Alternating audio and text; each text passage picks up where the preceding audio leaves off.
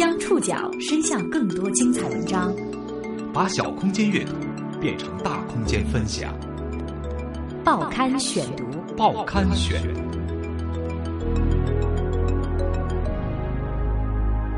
把小空间阅读变成大空间分享，欢迎各位收听今天的报刊选读，我是宋宇。今天为大家选读的文章综合了《三联生活周刊》的系列报道，和大家一起来说说脱口秀的那些事儿。自上世纪五十年代美国出现脱口秀节目以来，这个谈话类型的节目一直长盛不衰。中国的荧屏上有真正的脱口秀吗？号称深夜档一哥的王自健，今晚八零后脱口秀，我是王自健，谢谢大家，谢谢。穿梭于各种电视比赛的毒舌评委金星，眼力也好，尖刻也好，毒舌也好，不会改变的。在互联网上玩的风生水起的高晓松，体重一百七，却重不过大脑容量。他们是否引领了国内荧屏的脱口秀潮流？报刊选读今天为您讲述脱口秀在中国。目前中国电视台最赚钱的脱口秀节目是《今晚八零后脱口秀》。一九八四年出生的王自健是现在电视上最火的脱口秀表演者，号称“深夜档一哥”。今晚交给八零后。从开播之日起，东方卫视每周六晚间十点四十分的夜宵时间，一直被这个有点呆萌的西装男牢牢占领。开播收视率就位居全国第二，也成为迄今为止东方卫视广告费最高的金字招牌。制作人叶枫从二零一零年开始为东方卫视制作了一档黄金周假日播放的《今晚八零后我们说相声》特别节目。这个节目邀请了全国几十个年轻的相声演员。叶枫记得，在一群年轻的相声演员之中，虽然王自健也穿着长袍马褂。但是他说话的语态和神气很特殊，有点和其他的相声演员格格不入，更像是美国著名的脱口秀主持人大卫莱德曼。叶枫于是邀请他担任嘉宾主持人，并且给王自健换上了颜色活泼的西装，稍微改变了他说话的方式。二零一二年五月，今晚八零后脱口秀正式开播。王自健从一个几乎默默无闻的相声小演员，一下子变成了一个以呆萌形象调侃八零后的脱口秀主持人。请坐。社交网络的兴起，使得八零后这代人对于电视节目有了更加真实的欣赏需要。每个人心里都住着一个人民日报总编的说话方式已经终结。今晚八零后脱口秀最大的特色是，观众受教育的水平远远高于普通电视观众。大学及以上文化程度占到了观众的百分之六十以上。年轻电视观众的成长是这个新节目形式的关键点。八零后脱口秀的录制现场舞台很炫，有打碟的 DJ，一名白人和一名黑人轮番上场，大背景有街头涂鸦的风格，不到一百位观众，一水的年轻面孔。很多都是刚刚大学毕业，在上海工作的小白领。针对这样的主流观众，节目组在不断的尝试新的元素。一个其他节目不常见的是国外明星路线。第一期，他们花钱请到了日本歌手中孝介做嘉宾。请出中孝介。王自健并不像很多主持人一样找机会卖弄英文，他要利用各种效果让对方出点小洋相。他一开始设计了好几个有点正常乏味的问题，中孝介都用很官方但是很模糊的中文回答了。我告诉你四句话，你把顺序记好，然后我会按照顺序去问这四句话的问题，你只要背下来，按照顺序说出来，就不会有问题，没人听得出来。后来他开始用中文插科打诨。对方仍然假装听得懂他，还在滔滔不绝的用假中文作答。是这样，你你能不能等我一下？因为我女朋友要跟我分手。我等待这样一点很久了，我现在非常的激动。我女朋友跟我分手，你又不认识她。她是一个很优秀的人，很可爱的人，我会这样去换他。导演，能不能停一下？别录了，这全乱了吗？这个。现在在直播。实际上。这些国外的明星一旦发现主持人一点也不装腔作势，他们比王自健还会逗闷子。我怎么办？我形象全没了，我变成 loser 了吗？啊！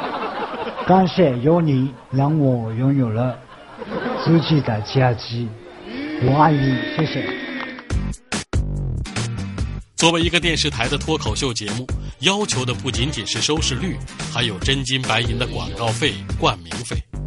而内容上的限制比网络视频多太多了，稍有不慎，节目的制作播出就会受到影响。作为一个相声演员出身的脱口秀主持人，王自健一开始状态相当紧，因为不知道电视台的约束在哪里。报刊选读继续播出：脱口秀在中国。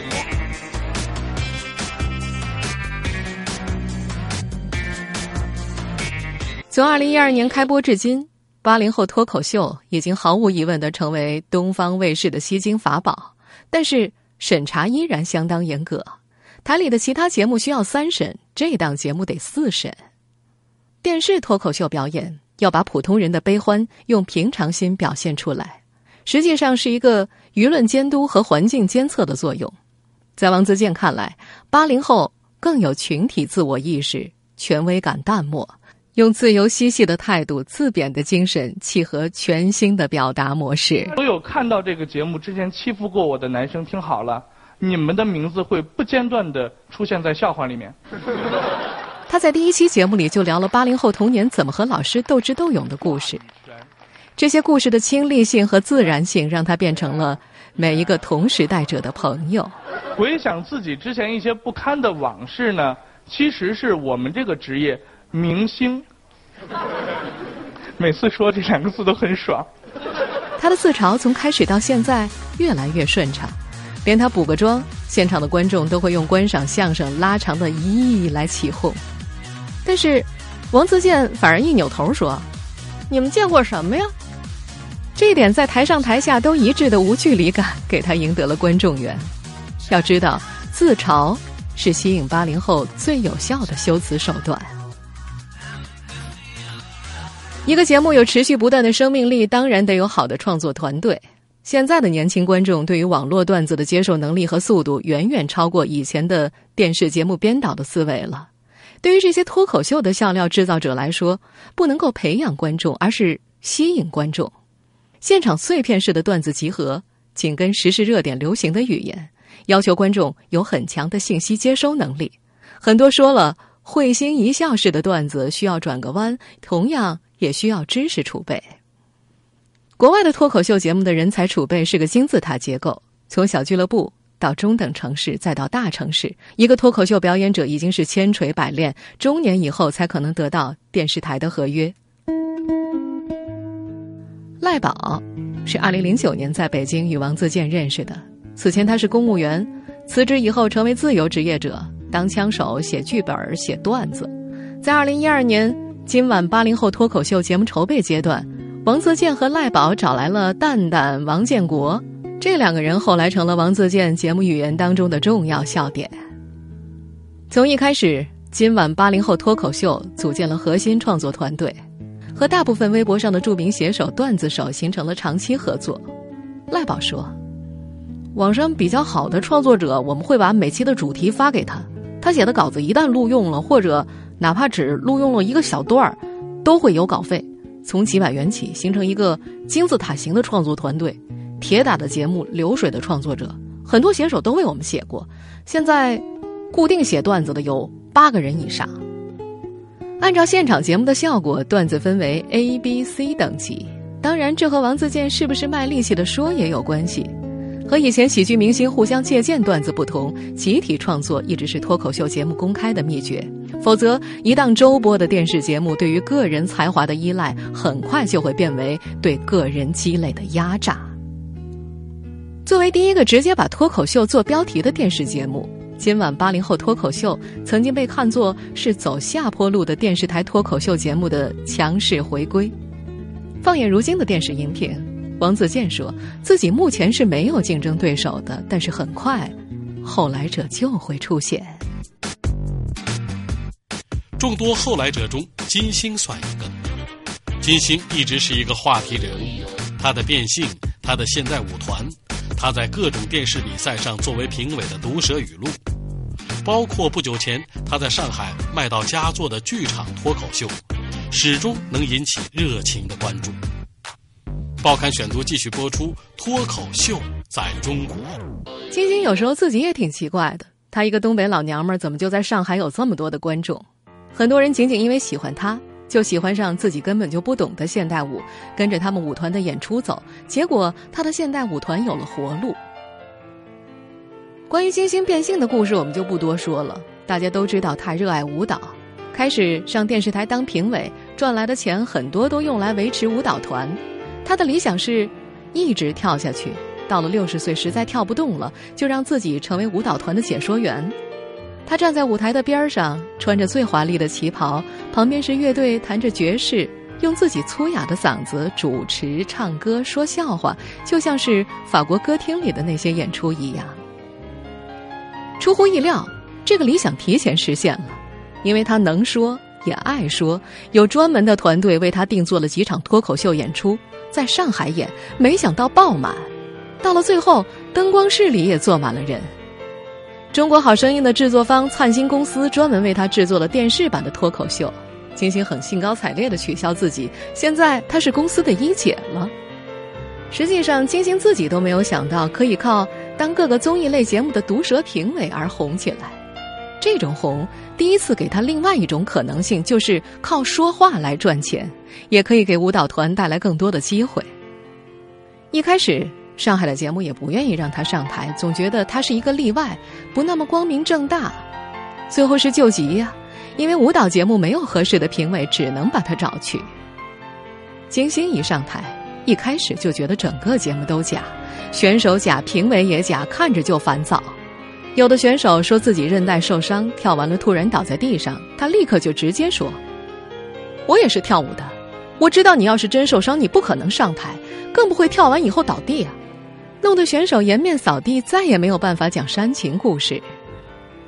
我们来听听他在某些比赛当中的毒舌片段吧。你真不会跳舞，对不起，亲爱的，真的。为了保持你的事业的前程，千万别再轻易跳舞。纳了闷儿了，就这么一个破曲子，怎么会全世界风靡？现在人们都怎么了？不仅仅批评选手，有时候金星也会和同台的评委吵架。有一次和杨丽萍吵，把杨丽萍气得拍桌子。杨老师，我们做的微商必须得评判，要不白拿这个工资了。我们就是做导师评判的。这段舞他们俩跳的就是不好，但我自己觉得这段舞非常好，而且他们跳的非常好。那您就给票吧，就完事儿了。您给票，我不给票，就这么完事儿了，简单。当时金星笑着摇晃着扇子，结果主持人要他下去示范舞蹈，他说不。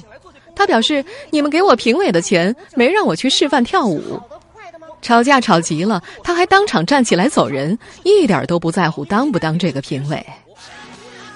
听起来非常霸道，按照政治正确的要求，简直可以批评他不尊重人。可是现场看起来却很是赏心悦目，尤其是观众喜欢。金星曾经说：“说他毒舌，舌头的舌他不认。”说它是一条毒蛇，他倒是愿意承认，因为蛇毒是药，是能够治病救人的。金星把这种风格延伸到自己的脱口秀里，他不会按着台本说话，不迎合节目组，完全是按着自己嬉笑怒骂的说话方式开侃。很多观众买他的舞台版脱口秀的票，就是为了被他毒舌。报刊选读继续播出：脱口秀在中国。现在，他要将他的犀利、他的温柔、他的酸甜苦辣、嬉笑怒骂带上舞台。我们现在听到的这个片段，出自去年夏天金星在上海的舞台脱口秀《千金一笑》的预告片。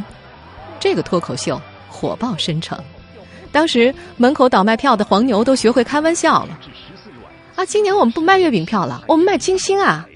这里一笑值千金。很多观众都是为了金星的毒舌进剧场的。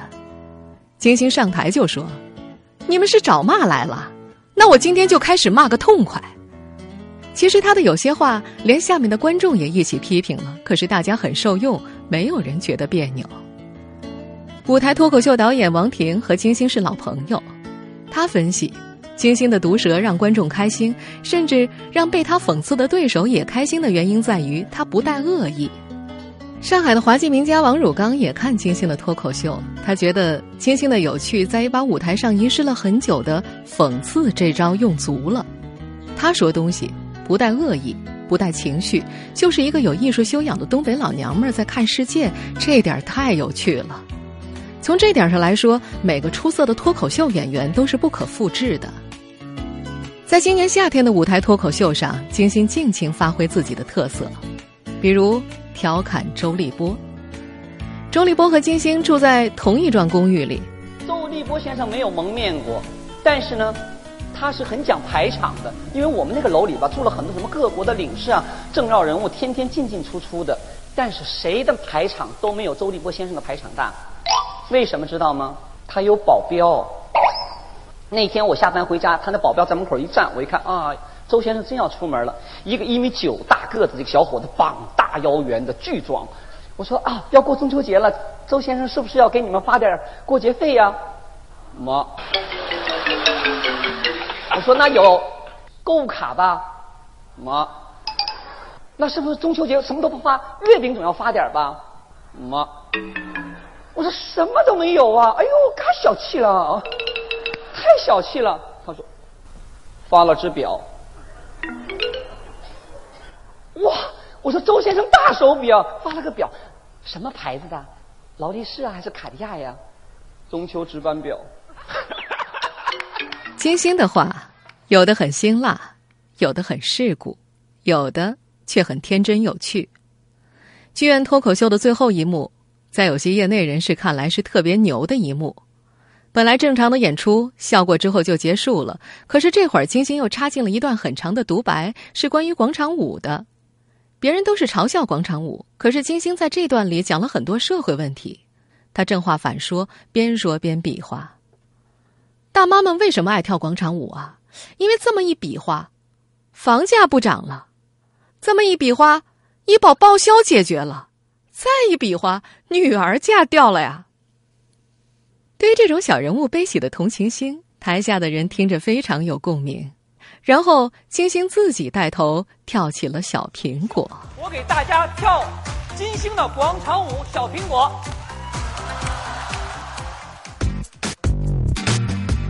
花开并蒂，各表一枝。除了电视荧屏，中国的脱口秀还风生水起于互联网。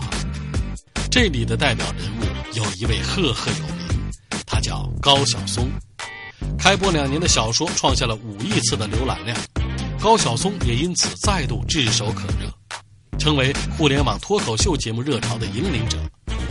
这成功能让他更从容戏谑的自我界定：脱口秀就是卖下水。报刊选读继续播出：脱口秀在中国。高晓松和优酷土豆合作小说的时候，应该算是人生当中的低谷。他重回选秀节目《中国达人秀》的评委席，但是只播出了一期就被替换了。那起被当作醉驾入刑标杆的案件，其负面影响，即使在他当庭诚恳认错、老老实实服完六个月刑期之后，仍然没有彻底消除。李黎很早就认识高晓松，当然也早就见识过他有多么的能说。不过，要真的从朋友饭局上的闲聊上升到节目的合作层面，需要考虑的事情很多。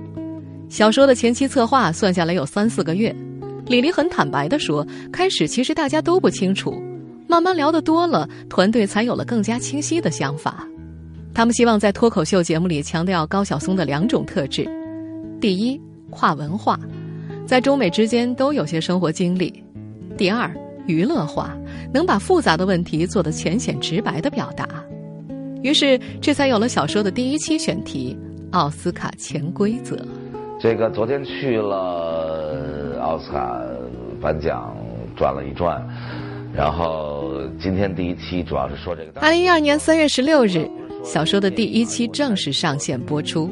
高晓松在自己的壁炉前侃侃而谈，整个画面看起来非常低成本。后来流传出来的故事说，这一期是编导鲁浪跟着领导在美国出差，顺路一个人拿着一台相机去录的。这听起来就更加戏剧和偶然了。讲述的镜头的确是鲁浪一个人录的，但是节目里画面有高晓松在奥斯卡现场长廊的镜头，这个入场费用大约花掉了几十万，而且是要提前很久去申请的。对于看起来就像低成本制作的清淡画面，高晓松反而是满意的。他觉得这种节目就跟民谣音乐一样，拿把木吉他他就唱，把它做华丽就不对了，就没有民谣的劲儿了，朴素一点更好。那时候。小说固定在每周五早上的八点上线，小说的头四期完成了开门红的任务，点击率分别超过百万。这股热潮一直持续了下去，这让高晓松松了一口气。虽然有了心理预期，小说的迅速走红还是让大家都略微吃惊啊。一般电视台的规律是三个月火一档节目，没想到互联网会这么快。李黎还能清楚地回忆起小说刚上线的时候，每周五早上八点。新一期节目一上线，我就会盯着电脑一条条看评论，网友提了什么意见啊，指出什么错误。重要的是高晓松会在他微博上马上回应，我们就自动导流回优酷。如果是高晓松的讲述里有什么错误，我们就后台马上剪辑修改，随时修改，随时覆盖。李黎因此感慨：互联网节目上线之后，才是新的开始。在这个过程当中，高晓松表现出很强的自嘲精神。无论网友有多么苛刻的评论，他都能够一笑而过。当团队根据网友评论制作了一期动画短片，将他拟物化为《植物大战僵尸》里倭瓜的形象在节目里播出，他也不以为怒。这些回应和互动都非常符合互联网的游戏精神。小说刚上线的时候，点击率虽然高，但是评论里一开始却是骂声一片。头一个月基本上都是骂，等这轮情绪过去了，网友反馈里就出现了非常有价值的思考和意见，这是一个良性互动的开始。一个月之后，当然骂声还在，但是评论不再聚焦于高晓松的长相，而是针对话题本身的思考。在相对自由的说的状态里，高晓松自己喜欢的话题有两类，一类是他觉得有义务要说的，比如台湾和日本系列。小说第二季，日本一共说了九期，而现在的小松奇谈的台湾系列会说大概十四期。第二类是他觉得有点意思的，比如大航海时代和美国军人总统，美国为什么那么多军人当总统但没人独裁？